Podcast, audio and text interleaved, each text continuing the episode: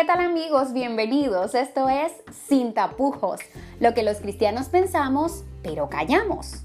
Jennifer Ovalles y Laura Durán estaremos discutiendo de esos temas tabúes, difíciles, incómodos, esos temas que los cristianos preferimos no hablar. Acompáñennos.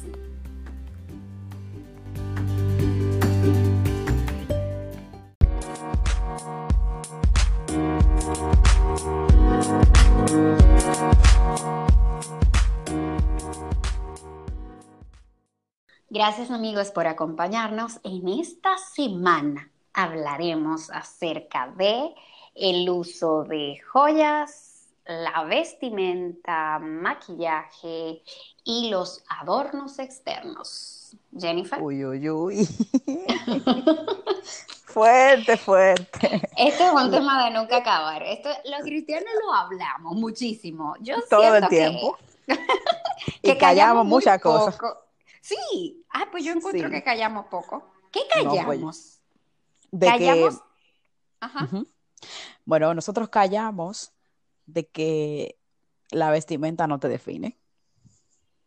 Oh, ¿tú sabes qué callamos?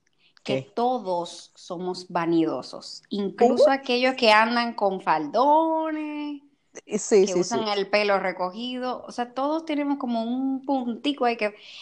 Y, y, tú sabes también que callamos, y no en este tema, sino en todos los temas, que es más fácil, que es más fácil eh, como criticar a los hermanos que tienen cierta debilidad cuando para mí eso no es una debilidad. Uy, uy, uy, uy, qué fuerte, qué fuerte. Fuego, fuego, fuego, el agua. Que, el que no tiene problema con el tema de la joya vive criticando al que tiene problema con la joya, pero eso es porque esa no es su debilidad.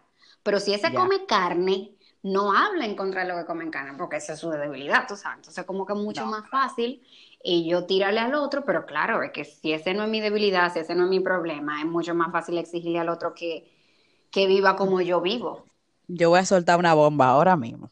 Tú sabes qué otra cosa nosotros callamos, estamos más fuerte, fuerte, fuerte. Y más en el tema de las mujeres. Las mujeres cristianas, callamos lo siguiente. Es muy fácil eh, decir que la vestimenta, la, vestimenta, la mejor vestimenta para una cristiana es, el uso de la farda larga cuando yo no tengo unas bonitas piernas que enseñar. Porque vivo, vivo, mi vida con complejos y creo que ser santa implica usar una falda larga, pero realmente no. Te acabo de tirar una bomba. Yo ni me voy a reír. Ni me voy a reír. Y fíjate que yo me río de esto pero ni me voy a reír. Tú sabes que también nosotros callamos que muchas veces esos modelos de vestimenta cristiana, entre comillas, son machistas. Uy, sí. Porque, tú, porque tú ves que siempre atacan a las mujeres, pero en realidad, ¿a quiénes, ¿a quién que se le van los ojos por, por la vestimenta? A los hombres. A las mujeres, exacto. A las mujeres se nos van los ojos porque nos gustan, pero los hombres se alimentan por los ojos. Claro, pero tú sabes qué otra cosa nosotros callamos. Que las mujeres vestimos, me voy a incluir, pero no, no es mi caso, para otras mujeres. Porque la gente cree, los cristianos creen que, que uno se pone ropa para eh, o sea, uno se pone la, vestimenta para eh, satisfacer al hermanito o al hermano. No, no, no, no, no. Las mujeres no, la mayoría de las mujeres se ponen su ropa para para matar, para romper ojos, como dicen, pero a otra chica, no es ningún hombre, para nada. Los, hombres creyendo que las mujeres se visten por ellos. Mentira, señores. Oh, chicos, las mujeres no se visten por Jenny, un poco de sororidad, por ah, favor. Detesto el término, por cierto. vale, vale, vale. Pero mira, eh, eh, ¿sabes qué, qué, otra cosa eh, los cristianos callamos en torno a la vestimenta y al uso de los adornos? Callamos que, y esto sí es bíblico, o sea, esto es bíblico full, que la vestimenta surgió como producto del pecado. Uy, sí. O sea, si usted necesita ponerse ropa para sentirse lindo, usted tiene problemas. Y yo no soy psicóloga, pero es verdad, Jenny. Sí, eso, eso fue fuerte. Hay gente que dice, eh, eh, cuando, cuando estaba la cuarentena, ay, que yo necesito bañarme y ponerme ropa y maquillarme para sentirme... Pero ¿y por qué? Porque la ropa es para cubrir sus partes, ¿verdad? Vergonzosas para los demás, pero no deben ser para usted mismo. Entonces, al final, la ropa, la vestimenta, es producto del pecado. O sea, Adán y Eva andaban felices no tenían problema con qué me voy a poner, no tengo nada nuevo que ponerme. Eh, fulanito tiene la misma ropa que yo, esto de tal marca, se me dañó tal ropa. Qué felicidad, o sea, Jenny, ¿tú te imaginas eso? Que tú puedas salir a la calle sin tener que durar 30, 40, 50 minutos sin con, el tema de sacar la ropa, de combinarla, de que esa cartera no te pega con estos zapatos. Esa, es la felicidad. yo tengo una felicidad muy grande porque para mí la ropa, yo la, yo la combino, mira, yo la combino en mi mente. Ay, si eso queda bien, ay, y si no queda bien y me gusta, me la pongo y punto. Y salgo para la calle como me da la gana. Exacto, o sea que o, el dineral que nos habríamos ahorrado bueno, sin tener que comprar ropa. Eso sí.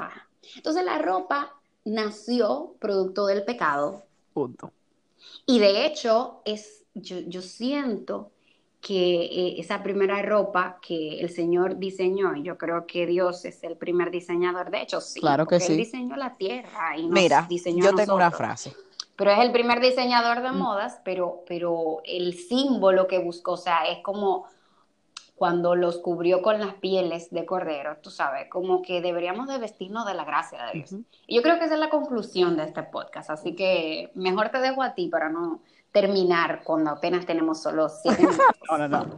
Yo considero que una de las mejores formas para saber cómo deberías de vestirte, cómo deberías de maquillarte y ese tipo de cosas es el equilibrio. El equilibrio es un principio de la vida religiosa. Inclusive, hay personas, o voy a ponerlo así, cuando citamos a la hermana, a nuestra querida hermana Elena, con respecto al uso de la vestimenta, ella, ella no te dice cuál es la vestimenta correcta. Ella no te dice. Oh, pero ella sí va a meter en eso. espérate, ella no te dice que usar falda larga te hace santa o serio. Ella no te dice eso que si... Pero hay gente que tiene problemas con Ya, yo te estoy diciendo. ¿Qué te dice? que tienes que buscar un equilibrio. Que nosotros somos la sal de la tierra y la luz del mundo. Que no podemos ser eh, tan modernos, usar, usar la moda tan al extremo de que no nos eh, diferenciemos de las personas, de los, demás, pero dice inclusive que si hay algunas modas que es muy modernas, que son cómodas y son apropiadas para un cristiano, deberíamos de adoptarlas. Porque tampoco es bueno. Apropiadas. Sí, apropiadas. Me gusta ese término, eh, apropiado. Tampoco eh, también dice que si un cristiano eh, anda o se, se viste de una forma muy anticuada o atrasada, es una burla a la sociedad. Y, no, nosotros no, estamos llamados a hacer una burla a la sociedad. Jenny, pero yo me quisiera ir un poco más atrás. Tú te fuiste dos siglos de historia, yo quisiera irme mucho más a la época de Pedro y de Pablo, cuando escribieron acerca del tema. Ellos tampoco se metieron en pónganse esto o quítense aquello. De hecho, es que la Biblia no es así. Exactamente. O sea, la Biblia es categórica en torno a lo que es bueno y lo que es malo. Pero venga, el tema de los, de los eh, adornos y de la vestimenta, hay, hay una paleta de colores muy amplia, no es solo todo blanco y, negro, ¿no? Y tiene que ver mucho con la época y tiene que ver mucho con la cultura. Y yo lo incluyo también con las intenciones. uy, esa es una de las de las mayores cosas. Porque, porque mira, por ejemplo, eh, eh, los hombres critican, ¿verdad? Las mujeres, las hermanas con los escotes, con las blusas sin mangas, con los pantalones apretados. Y para allá, para allá, para allá todo eso todavía está. Uy, uy, no, no.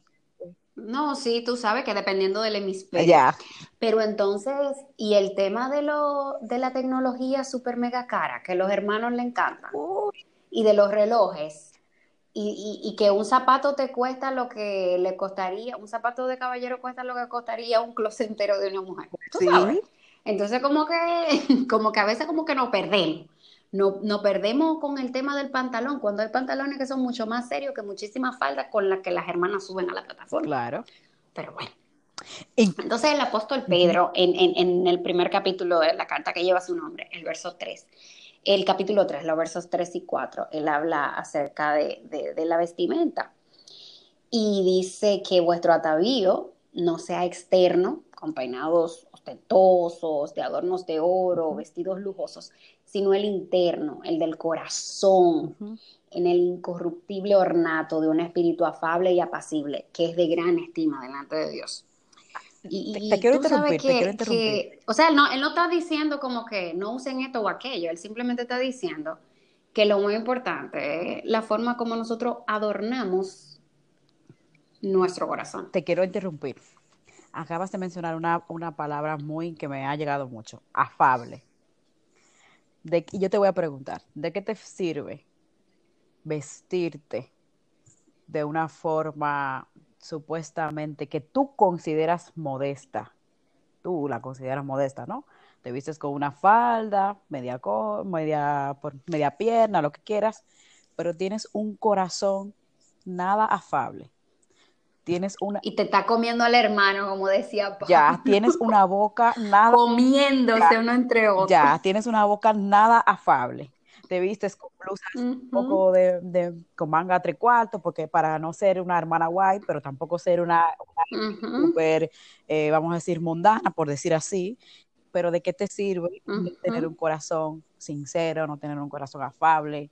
Estar todo el tiempo pendiente a lo que el, otro hermano hace, dice. Ahora, Jenny, yo te voy a decir algo. Es la excusa que usan mucho de, la extrema izquierda para justificar su vestimenta. Oh, ese otro detalle. Y tú sabes que en ese sentido, mira, yo, yo te voy a decir, o sea, la Biblia, eh, así como decir no usen joya, como que así, de esa forma, no, eso no, no yo no lo he visto todavía, ¿verdad? tampoco. Eh, eh, ni así no usen maquillaje, ni así no usen pantalones. Eh, Ahora, la iglesia tiene sus lineamientos y tú sabes que nosotros los jóvenes nos quejamos mucho con ese tema, pero yo te voy a decir algo, con el tema de los lineamientos de la iglesia, porque la iglesia eh, prohíbe el uso de joyas, a menos que no sea el anillo de casado, los lugares donde es estrictamente obligatorio, o sea, donde, donde eso es incluso una muestra de decoro. El no hacerlo sería indecoroso. Ok, sí. ¿Verdad? Entonces, y, la iglesia lo prohíbe, no porque la Biblia lo prohíba, sino por lineamiento de la iglesia. Como hay otros lineamientos que no tienen que ver con la Biblia per se, sino con las normas de la religión en la que usted, ¿verdad?, se bautizó. Y cuando digo la iglesia, me refiero a la iglesia adventista, que es la profesión que tú y yo eh, tenemos. Ahora, muchos muchos de nosotros nos quejamos por eso, ¿verdad? Sin embargo, cuando usted va a su trabajo, usted tiene un código de vestimenta. Que hay que respetarlo, claro. En, nuestro país, en las instituciones públicas, hay códigos de vestimenta. En nuestras instituciones educativas, por lo menos en mi país, ¿verdad? Tercermundista, troglodita y así, una colonia todavía. Hay lineamientos de, eh, código de vestimenta incluso en los hospitales. Entonces, si usted se somete a los lineamientos de vestimenta de su trabajo, al código de vestimenta del, centro educativo donde usted está, ¿por qué no se puede someter al de la iglesia? Exacto, eso me, es una muy buena pregunta. Vamos a dejarla. Lo dejo ahí para que otro lo responda. Sí. Yo te voy a hacer una pregunta. La modestia tiene que, que ver solamente con la vestimenta. No, para nada. De hecho, eso es un valor que se ha perdido en nuestra sociedad. Ok. La modestia sí, definitivamente se ha perdido. Hay gente que incluso presume de la modestia y presumir de la modestia es inmodestia. Muy bien. Hay, hay incluso también que pensar cuando hablamos de vestimenta y de adornos en el tema de la practicidad, que tú lo mencionaste ahorita. Eh, y, mira, fíjate, o sea, la practicidad y la comodidad. O sea, Adán y a Eva lo vistieron para que lo prote para que esa vestimenta, y por eso Dios le quitó las hojas que tenían, porque dime tú una hojas. Gracias. eh, para que esa vestimenta los protegiera de la hostilidad del ambiente que ahora entraría en el evento. Entonces, Entonces yo pienso en esos tacones que no sirven para nada más que uno de que ves estilizada y qué sé yo, pero pero contrale, ¿cuántos problemas de espalda y en los pies provocan esos tacones? a mí que me encanta. O yo pienso tal vez en el Caribe eh, y esos sacos eh, y esa ropa que, de tela que no son naturales. Ya tú sabes, e, eso mismo yo iba a decir, ya eso mismo yo iba a decir. En el Caribe con o sea, no sé qué, no sé qué. Bueno, mira, eh, hay una, una cita de la hermana White. Ah, uy, he perdido justamente el libro donde está pero creo que es mensaje para los jóvenes, que dice, los cristianos no deberían afanarse por vestir de un modo tan distinto al del mundo que lleguen a ser objeto de todas las miradas, pero sí de acuerdo con su mm. fe y, debe ser respeto a la modestia e higiene en el vestir están al margen de la moda. No deberían cambiar su vestimenta para ser como los del mundo. En cambio, debería manifestar una noble independencia y valor moral para ser rectos aunque todo el mundo difiera de ellos. Si el mundo... O sea que donde tú debes diferenciarte no es con la ropa, sino con la conducta. Exacto. Si el mundo introduce una moda modesta, conveniente, sana, que está de acuerdo con la Biblia, no cambia, y no cambiará nuestra relación con Dios el, eh, o con el mundo, sería aconsejable adoptar ese estilo de vestimenta.